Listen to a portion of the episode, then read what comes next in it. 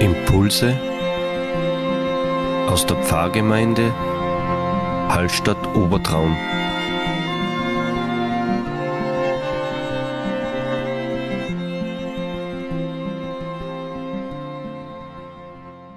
Herzlich willkommen zu unserem Impuls. Heute schreiben wir den 15. Oktober 2023. Wir haben Gemeindevertreterwahlen und laden herzlich dazu ein, die Stimme abzugeben. Das Wählen ist ein ganz wesentliches Element, auch unsere Gremien wieder neu zu bestellen, zu beauftragen. Das ist Kirche.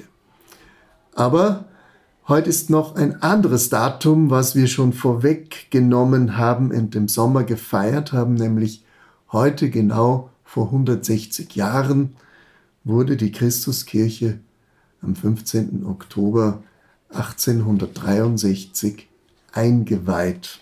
Ja, und ich habe da ein paar Fakten und Daten dazu ausgesucht aus einem Buch, das ein ehemaliger Pfarrer, evangelischer Pfarrer von Hallstatt geschrieben hat, der Pfarrer Götze. Ähm, und zwar steht da zu lesen, dass am 15. Oktober 1863 zum Eröffnungsgottesdienst 1000 Gäste und mehr teilgenommen haben. Der vierstündige Gottesdienst hat 500 Abendmahlsgäste gehabt. Äh, ist das was, was du wünscht? Es ist schön. Ich habe auch im vergangenen Monat einen Gottesdienst mit 1000 Leuten erlebt. Nicht hier bei uns, aber ich stelle mir das schon anstrengend vor. Auch da braucht es schon eine, eine enorme Organisation. Und wenn ich 500 Personen mit Brot und Wein versorge, das muss schon gut organisiert sein. Ja, da ist das Miteinander wahrscheinlich sehr wichtig, weil allein wirst das nicht schaffen. Ja, ja, ja. ja. Ja, also das sind jetzt damit so diese historischen Fakten und Zahlen. Was mir noch ins Auge gesprungen ist, ist, dass äh, ja unsere Kirche Bauzeit von vier bis fünf Jahren, glaube ich, gehabt hat. Äh, 1859 ist quasi der Spatenstich gewesen. Und das hat ja gar nicht so wenig Geld gekostet. Jetzt haben wir mal schlau gemacht was denn da überhaupt zahlt worden ist. Und da steht die Aufwände von 37.000 Gulden. Mhm. Es gibt im Internet einen historischen äh, Währungsrechner und das sind heute ungefähr 880.000 Euro. Also nahezu eine Million mhm. Euro äh, sind da nur an Spenden einerkämmer von den verschiedensten Leuten. Ja von den verschiedensten Leuten. Es waren viele, viele kleine Spenden und einige große Spenden dabei. Man hat natürlich auch gewusst, wer so ein Projekt fördern würde und hat bei den Fürsten und Hoheiten auch angefragt und manche haben sich dadurch auch vielleicht ein Denkmal setzen wollen. Mhm. Es hat da nämlich sogar eine Radierung einer sehr bekannten Adeligen äh, gegeben, die das Bild dann versteigert hat, verkauft hat. Ja. Äh, und die Einnahmen sind dann auch in den Kirchbau geflossen, genau. Eine ja. kluge Sache von Bausteinaktion. Mhm. Fundraising würde man das heute nennen, ja. hat es damals auch schon gegeben. Ja.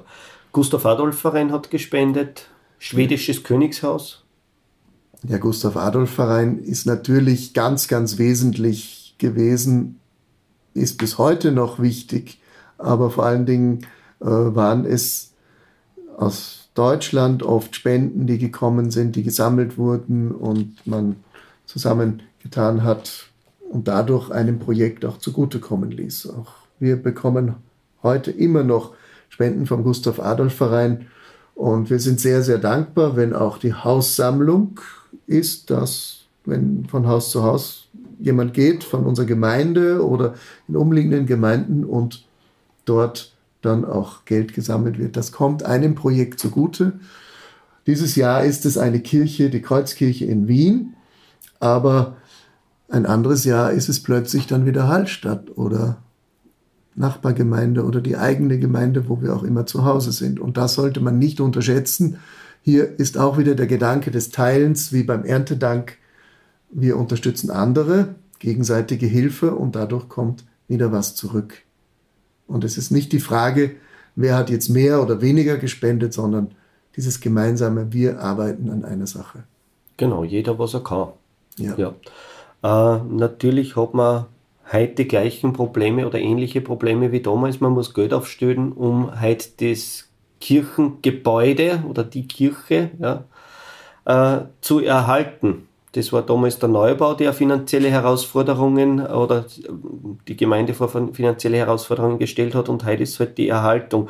Unsere Kirche ist ja relativ groß in Hallstatt. Gell? Also ich weiß nicht, im Salzkammergut, im Inneren gibt es nicht so viel so große Kirchen, glaube ich, wie die in Hallstatt. Das schon. Sie fasst 450 ja. Personen und halt natürlich auch ein stattlicher Bau, auch der hohe Turm. Und das ist schon ein bauliches Monument. Das ist mehr als ein Gebäude, würde ich sagen. Das ist äh, auch der Kirchturm war ja natürlich besonders bedeutsam, dass man den bauen durfte, weil es rechtlich bei der Planung ja noch gar nicht abgedeckt war. Äh, ich erinnere daran, durch das Toleranzpatent 1781 war es den Evangelischen zwar jetzt erlaubt, wir hießen ja damals A-Katholiken, Bethäuser zu bauen, aber keine Kirchen mit Zugang zur Straße und schon ja keine Kirchtürme. Das wurde deutlich unterschieden und die rechtliche Grundlage war 1859 beim Spatenstich noch nicht gegeben. Sie kam dann 1861 durch das Protestantenpatent, wo da eigentlich dann eine Gleichstellung erst als Kirchengemeinschaft auch mit anderen, mit der katholischen Kirche vor allen Dingen eben stattfand von staatlicher Seite. Mhm. Interessant bei dem Bauwerk ist ja auch noch, dass, das, äh, dass die Kirche eigentlich eine Querlage hat. Also dass die quer steht, obwohl sie der Altar geostet ist. Wie sagt man? Der Altar ist geostet. Ja. ja, das hat natürlich seine Gründe gehabt. Ähm, die Kirche steht auf einem Schwemmkegel. Hallstatt ist nicht so groß, dass man jetzt sich die Grundstücke aussuchen könnte. Und dieses Grundstück war ja damals zur Verfügung neben dem erbauten, äh, 1785 erbauten Bethaus, was, je, was dort stand, wo heute das Heritage Hotel ist. Und das war unmittelbare Nachbarschaft auf der anderen Seite vom Bach. Und dort war dann die knifflige Aufgabe für den Architekten, etwas zu erschaffen oder zu planen, was auch den Gegebenheiten entspricht. Genau. Sind alle Kirchen in den Osten gerichtet, der Altarraum? Weißt du das? In der Regel schon, aber schon. Ausnahmen bestätigen natürlich immer die ja. Regel. Es gibt vielleicht Gründe, die man von Ort zu Ort ja. einfach eruieren kann, warum die nicht geostet ist. Aber alte Kirchen auf jeden Fall ist ein, doch eine sehr strenge Regel gewesen. Hat natürlich auch mit dem Sonnenaufgang zu tun. Ja. Wir ja. haben unser Wort Orientierung noch immer, ja. weil da der Orient drinnen Orient, steckt. Das ist sprachlich ganz interessant für mich gewesen. Ja. Wieder draufgekommen bin. Ja. Genau. Ostern und Ostara hängt auch damit zusammen. Ja. Die Morgenröte, das aufgehende Licht nach Osten gerichtet. Und natürlich beim Kirchbau der Schein des Lichtes ist ja in unserer Christuskirche auch bezeichnend. Wenn die Sonne aufgeht, dann fällt das Licht herein von Osten. Ja, gerade um die Jahreszeit, jetzt müsste es ja fast um halb acht, die acht anfangen, Kirche, dass du wirklich den Effekt hast, ja. dass durch die wunderschönen ja. Fenster hinten da das flach einfallende Sonnenlicht ja. hereinscheint. Ja, das ist sehr schön. Ich möchte nur ganz kurz einen oder einen kurzen Absatz vorlesen, was in dem äh, Buch vom Herrn äh, Pfarrer Götze drinnen steht. Und zwar aus der Urkunde. Am Ende der Urkunde ist zu lesen, so steht nun die neue Christuskirche als ein schönes, erhabenes Denkmal der Gnade des Allmächtigen und der liebreichsten Teilnahme evangelischer Bruderliebe. Das steht da drinnen. Bruderliebe kann man natürlich heute hinterfragen. Damals war Gender noch nicht so en vogue, sage ich jetzt. Aber dieses Bruderliebe schließt einfach die Gemeinschaft ein. Geschwisterliebe. Ja, ja. ja ist natürlich ein klassischer Terminus, ein Begriff, mhm. der äh, einfach verwendet wird und den wir heute natürlich anders verstehen, äh, weil wir Bewusstsein durchs Gendern auch empfunden haben. Aber ich denke, ähm, es, wenn wir die Bibel wörtlich übersetzen, dann kommt das dabei heraus. Genau, ja. Aber wir fassen sie natürlich weiter und nehmen jeden mit hinein. Du hast zuerst das Wort Bausteine äh, erwähnt äh, in Bezug auf die Spendenbereitschaft der damaligen Society, nenne ich es jetzt einmal. Ja, dazu ist natürlich zu sagen, Kirche und Kirche wird ja oft verwechselt. Kirche, wir reden einerseits von einem Bauwerk und andererseits von einer Gemeinschaft. Und beides ist Kirche. Aber wenn wir das zusammenfassen, so ist eigentlich das Bauwerk mit gerade in Hallstatt auch mit den wunderschönen großen äh, Quadersteinen Ausdruck dafür, dass wir alle, wir Menschen, ja, Steine sind. Ihr seid lebendige Steine im Tempel des Herrn, heißt es im, im Petrusbrief. Und das ist eigentlich das Entscheidende, dass die Menschen dieses Bauwerk erhalten, nicht nur, sondern weil sie dahinter, darüber etwas sehen, nämlich als Art Vorhof zum Göttlichen. Man geht in die Kirche, man sucht Gott und man, wer lange nicht zur Kirche kommt, sagt es oft manchmal entschuldigend, ja, Herr Pfarrer, ich gehe ja fast nicht eine, aber irgendwo gehöre ich ja doch dazu. Und das finde ich wichtig. Auch manche Steine haben unterschiedliche Funktionen. Aber dass wir eine Gemeinschaft sind, ein Bauwerk des Herrn, auch durch seinen Geist, das finde ich immer auch entscheidend, dass wir es nicht alleine machen müssen, sondern wir an zweiter Stelle stehen. Der Herr ruft uns als Kirche und gleichzeitig antworten wir, ich lasse mich rufen. Und deswegen halten wir auch unsere Wahlen ab, die ich eingangs erwähnt habe, dass wir als Gemeinschaft lebendig das Wort weitertragen und leben und auch wiederum unsere Kirche erhalten. Im ganz äußerlichen Sinne, aber auch im innerlichen Sinne. Und das geht Hand in Hand, das ist eine Wechselwirkung. Und ich muss sagen, ich bin eigentlich stolz, in einer Gemeinde zu sein wie Hallstatt Obertraun, wo auch immer der Fokus darauf gelegen ist, bei den Mitarbeitenden, dass man ähm, der Kirche auch mitarbeitet, ganz praktisch auch. Viele arbeiten ja mehr mit, als sie die Kirche besuchen. Ja. Ja. Ja. Äh, und ich denke mal, solange dieses Zusammengehörigkeitsgefühl da ist, diese Verbindung, wie du gerade zuerst gesagt hast, ich gehe ja nicht so oft in die Kirche, aber ich fühle mich zugehörig, solange diese, diese Spannung da ist, solange diese, wie nennt man es, diese, diese Verbindung einfach Ja. da ist, dieses Schnürchen, ja, so lang funktioniert die Kirche. Ja, dann ist die Gemeinschaft intakt. Wenn sie, wenn jemand sagt, ja, kehre ja nicht dazu und die wollen ja immer nur mal Geld, ja, dann soll er seinen Weg gehen, aber er trennt sich damit auch bewusst aus der Gemeinschaft. Er geht halt seinen eigenen Weg und äh, gehört dann nicht mehr dazu eigentlich. Man merkt es ja oft, wenn jemand austritt, irgendwann kommt jemand dann doch wieder oder sucht einen persönlichen Kontakt, eine Beziehung und das ist nicht einfach erledigt.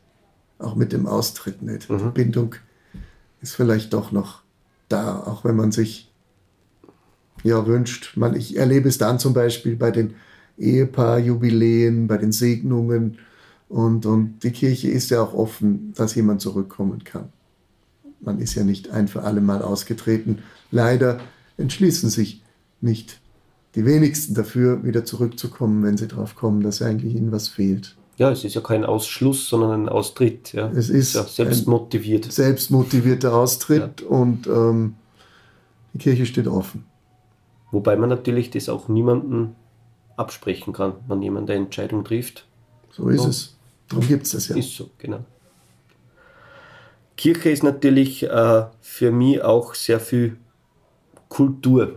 Ja, also wir haben wahnsinnig viele Kulturveranstaltungen in unserer Kirche in Hallstatt, aber es ist auch Kulturgut. Es ist ja in der Gründungszeit äh, unserer Kirche vor 160 Jahren dann auch Hand in Hand gegangen mit der Gründung von evangelischen Schulen, dem Recht, eine eigene Schule zu gründen Ja.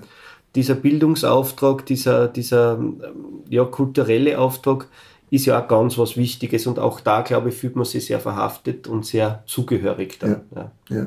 Gott sei Dank ist es noch so, dass wir all die Jahrzehnte auch von staatlicher Seite diese Anerkennung bekommen haben. Und wir hoffen natürlich, dass das auch bleibt und, und, und die Arbeit damit wertgeschätzt wird. Und das ist auch sehr wichtig. Es ist Sicherlich gibt es auch Stimmen, die das einfach wegwischen. Wir wissen das, dass uns der Karfreitag als Feiertag einfach weggenommen wurde. Ähm, das hat uns schon natürlich auch getroffen.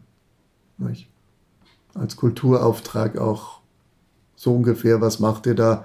Eure eigene Sache, das könnte ja jeder kommen nach dem Motto. Und das ist schon eine Erosion, auch eine Entfremdung, wo man sich hofft von den Institutionen, auch staatlicherseits, dass man das Bewusstsein weiter hat, dass auch die Kraft der Kirche notwendig ist, auch in, in unserem Land und dass das wertgeschätzt wird. Das wünschen wir uns. Wenn man sich allerdings anschaut, mit welcher Arbeitsintensität und mit welchem Aufwand dieses Gebäude errichtet wurde und die Leute haben das trotzdem geschafft, dann werden wir das auch schaffen. Ja, davon bin ich überzeugt und darin glaube ich. Und so werden wir die nächsten Jahre und Jahrzehnte auch hoffen weitermachen, hoffentlich weitermachen können und freuen uns darüber, über jeden, der uns dabei wohlgesonnen ist und uns unterstützt.